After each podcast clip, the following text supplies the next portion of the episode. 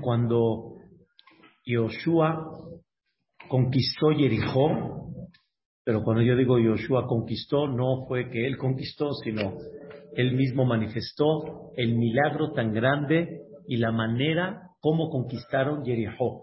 Habíamos hablado que eran, era, era, era este, una estrategia espiritual, ¿sí? De utilizar el número siete que representa lo más sagrado, siete, porque siete representa Shabbat Kodesh, habíamos hablado que eran siete Koanim, siete Shofarot, siete vueltas este, en total en la semana y el último día siete vueltas aparte y ese día justamente era Shabbat y en cada vuelta el sonido de los Shofarot, de los Kohanim, pero era un sonido de tequiá, de una manera que manifestaba la alegría por el milagro tan grande que va a haber y por eso este en este en este concepto y en esta en, este eh, proceso que llevaron a cabo fue los de Reubén y Gad que eran principalmente digamos el ejército fuerte de Am Israel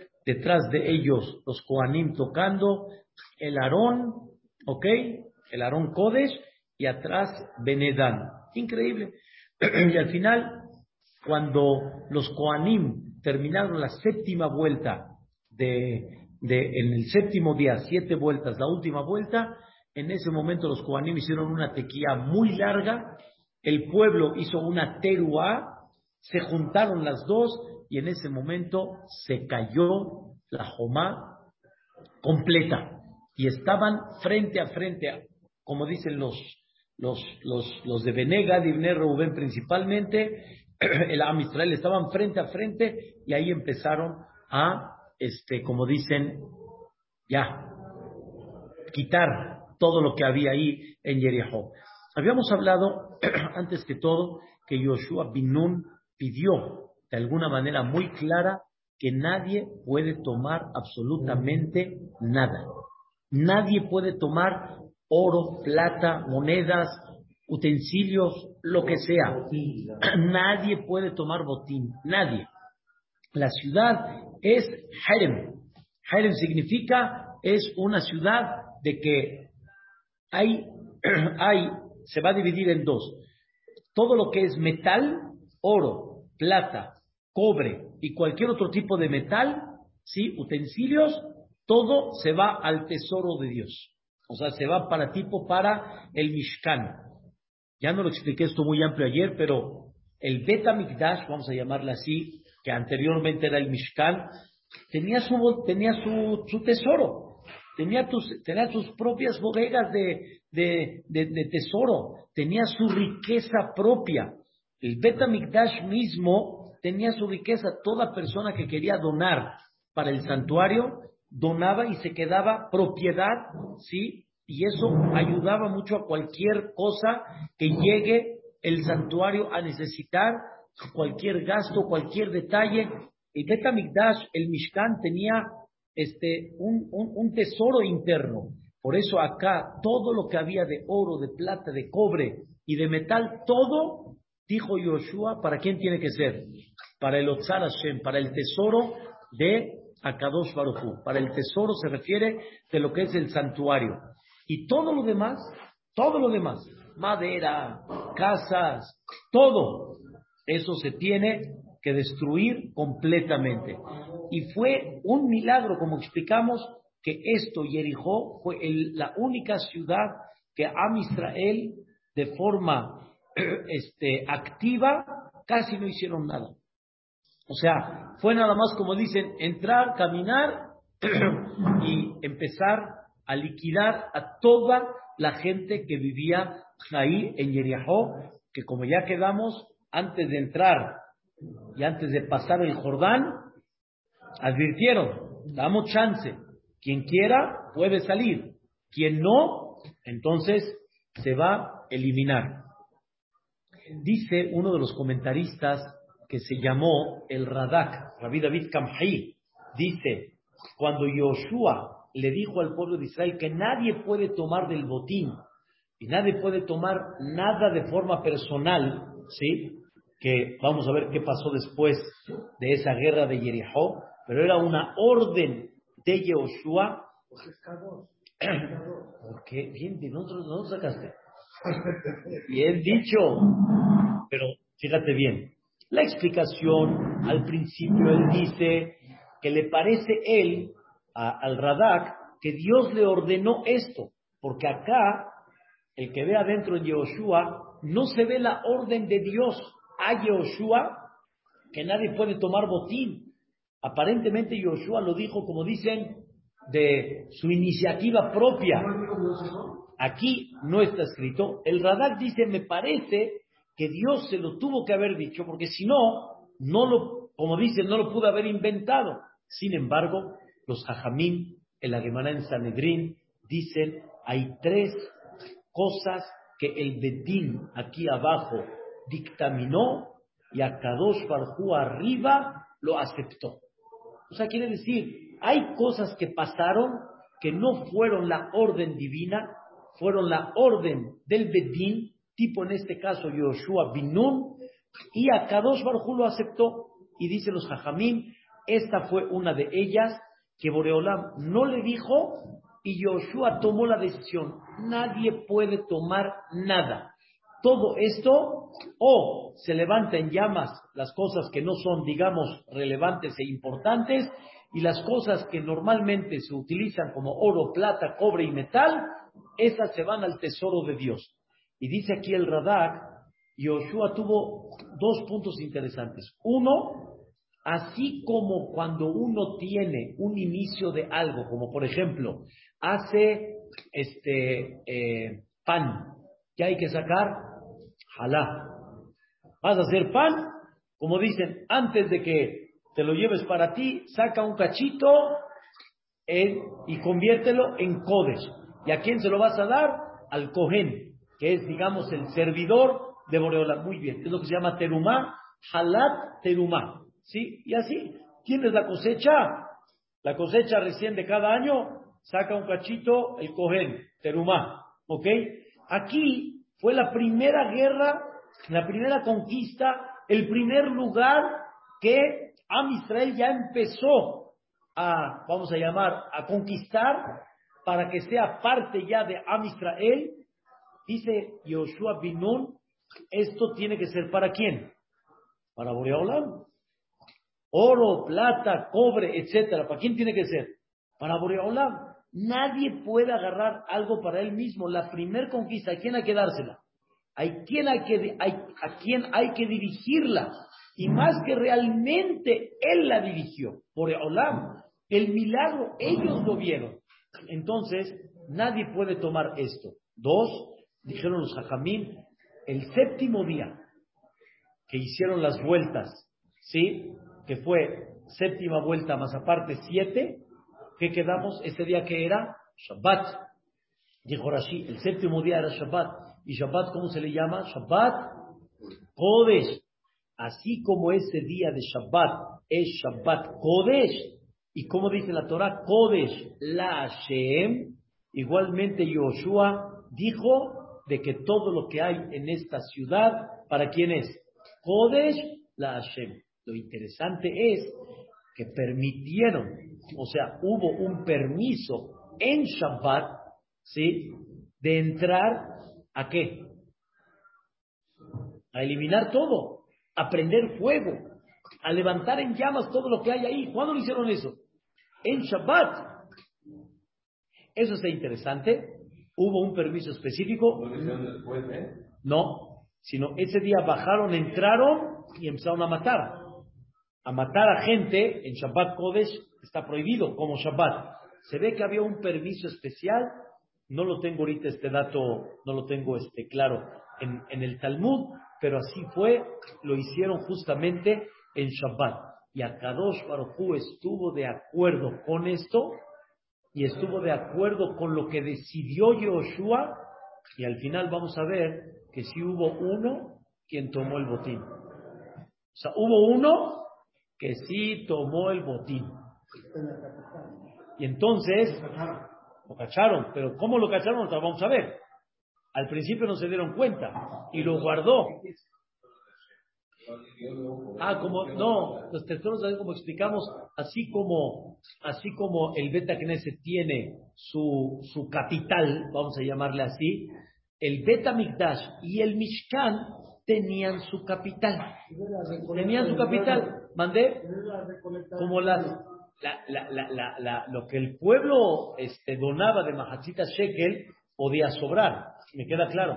Pero independientemente a eso, había las arcas del Mishkan y del Betamigdash que tenían todo tipo de, de, de, tesoro, de, capital, de oro, de plata. Era para demostrar la solvencia y la solidez del Betamigdash, del Mishkan en aquella época. Seguimos. Después de que se cayeron las, este, las murallas, entonces en ese momento dice el Pasuk, Vayaharimu. Vayaharimu quiere decir, exterminaron todo lo que había en la ciudad de lo que había en vida, de hombre, de mujer, de joven, de anciano, toros, burros, todo, en Jericó, completito. Y la única o los únicos que quedaron en vida, ¿quién fue? Quedamos Rahab la mujer que había protegido a estos dos. ¿A quién le ordenaron llevarlo a cabo? A los dos espías que fueron protegidos. A ellos dos Yoshua se, dirigió con ellos y les dijo, y ustedes van a ir a la casa de Rahab van a sacar de ahí a ella, a toda su familia que está en la casa como ya quedaron, tal cual como ustedes le juraron a ella, porque realmente ellos tenían de forma particular ese compromiso y lo hicieron de una forma ágil. a Nearim, aunque no eran jóvenes, pero fueron y entraron de una manera ágil, sacaron lo que había, Rahab, su papá, su mamá, sus hermanos y todo lo que tenía ella, y eso le correspondía a Rahab sus pertenencias, eso no fue para el tesoro de Dios, eso le correspondió a ella y lo pusieron fuera del campamento, quemaron toda la ciudad y todo lo que era metal, en oro, plata, cobre, etcétera, lo metieron al tesoro de Dios. Hasta aquí vamos bien. Lo que me llama la atención es, ya me dijo que entraron a salvar a Rahab. Ya la sacaron, ya la pusieron en el campamento, sana y recia, pero con todos sus familiares. Vuelve a decir el pasú.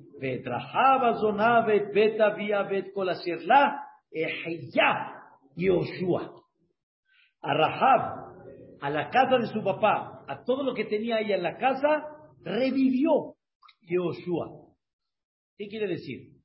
Los dos hombres que fueron los Merragelim, que fueron Caleb y Pinhas, ya entraron, ya la sacaron, ya la pusieron en, en, en, en salvo fuera en el campamento. Ya está bien. Ahora, ¿qué significa que otra vez repite el Pasuk? ¿Revivió quién? Yoshua. Pateshe Bekerev Israel. Y se, habitaron dentro de Am Israel Ada Yomazé. Hasta el día de hoy. ¿Qué significa?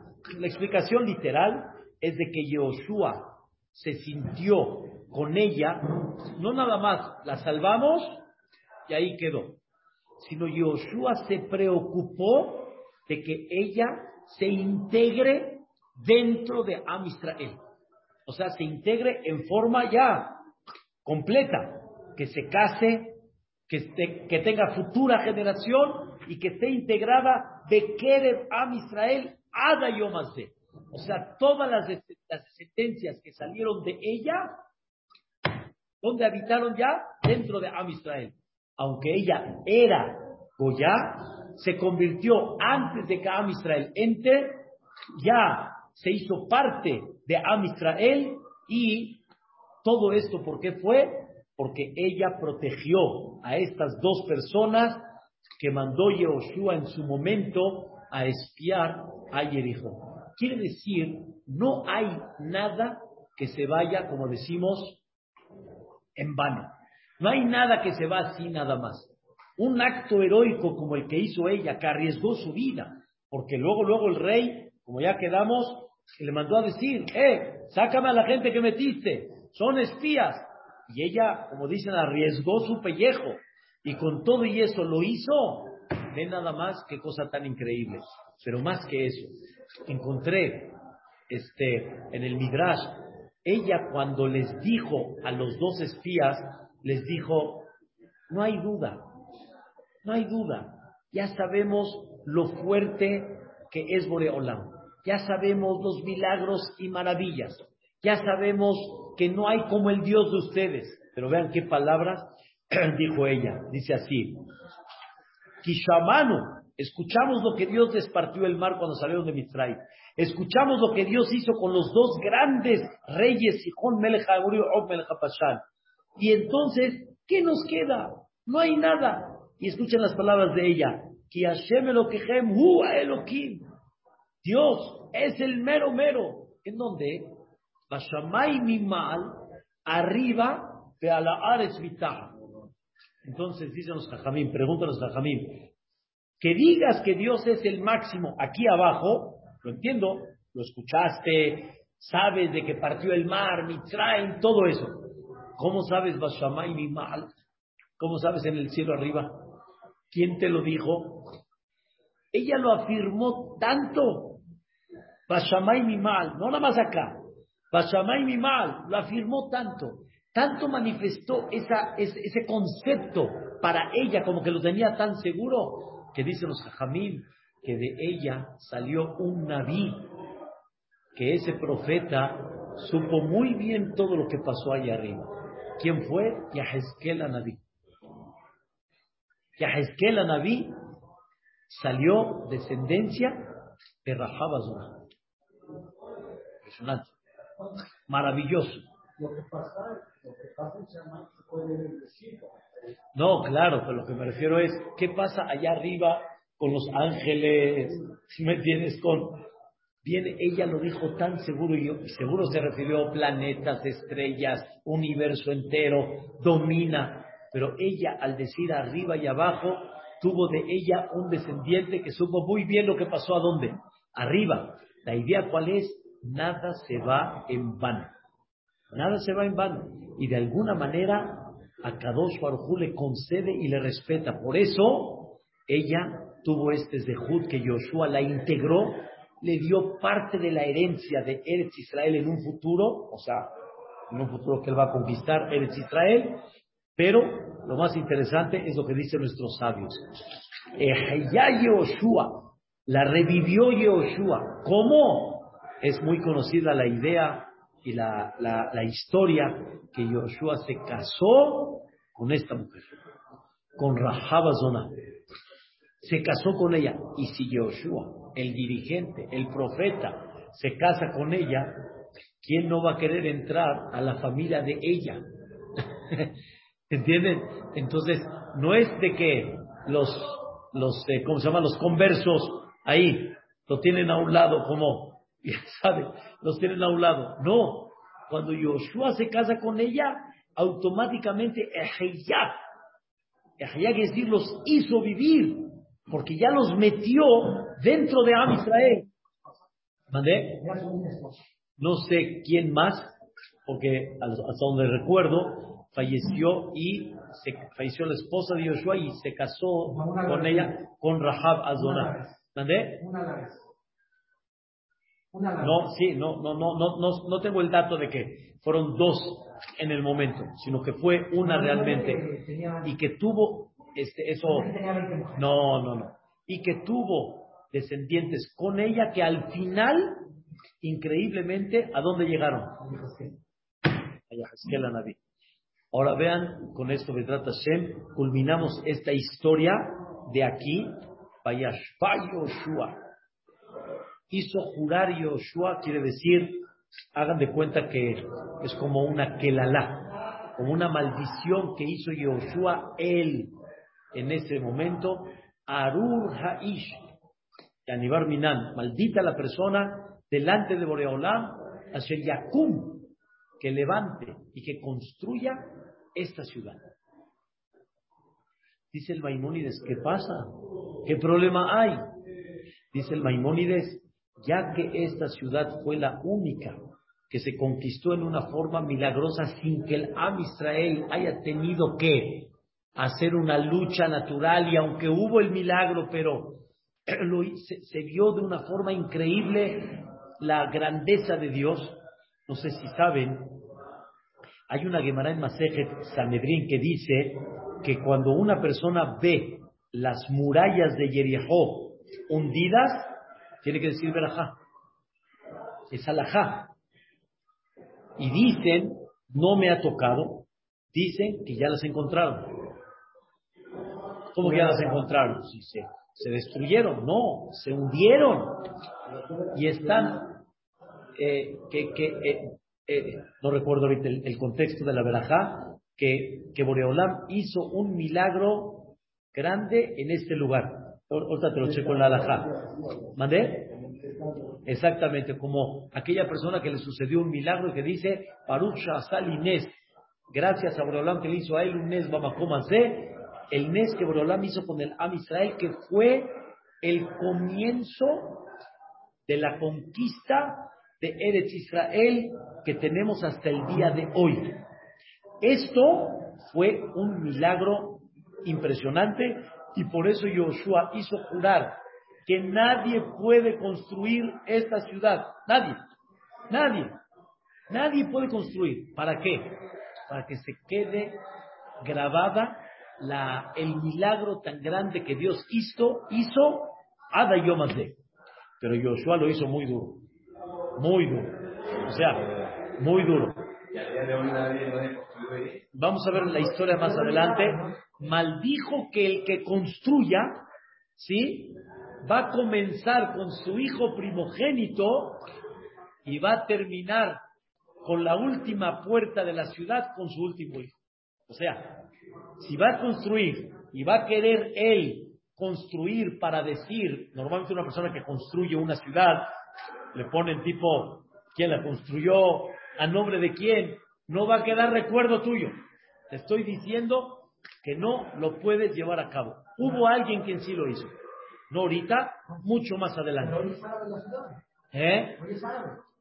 Y dejó, y dejó la parte de atrás. Sí, es, muy, es una parte muy cercana. Este, no sé decir ahorita geográficamente, este, este, ahorita, hoy, hoy en día exacto, eh, cuál es. Eh, déjame investigártela. Que me queda... Sí, sí, me queda claro, pero no geográficamente si ahí, pero se refiere obviamente de Am Israel. Pero sí hubo uno que la construyó. Mucho más adelante lo vamos a ver, no ahorita. Mucho. Entonces, ¿cuántas cosas Yoshua pidió de Yeriahó? Dos cosas. Una, nadie puede tomar botín. Dos, nadie puede construir esta ciudad. Nadie la puede levantar. Oye, la voy a levantar y le voy a poner otro nombre. No, dice el Pasuk, Ubanae Ta'ir Azot. Esta no puedes. Pero ¿qué creen? No nada más Yoshua pidió que no se puede construir esta ciudad, como dice el Rambam, está muy claro, el milagro tiene que quedar abierto, sino Yoshua pidió que no se construya otra ciudad en otro lugar con el nombre de qué? De Jericó. Ni una ni otra. Y al final dice, la, dice el Naví, Baihi Hashem et Yoshua, Shom'o ¿Escuchan? Y estuvo a Kadosh Barjú con Yehoshua, quiere decir, aceptó Boreolam esta promesa de Yehoshua, aceptó lo que Yehoshua pidió que nadie puede tomar botín, esa conquista hizo escándalo en todo Eretz Israel. ¿Y eso qué provocó? Provocó que todos, como dicen, se, derritan delante de Yehoshua. Una cosa, la verdad, bastante interesante y bastante increíble, pero me trata Hashem. Mañana vamos a continuar con el, con el tema de, de quién agarró el botín. ¿Cómo se llamó? Aján. Aján tomó el botín. Un solo hombre. Lo cacharon porque vamos a ver cómo. Muy doloroso. No, agarró un botín grande. ¿Ande? Sí, sí, ya. Sí, sí. Claro.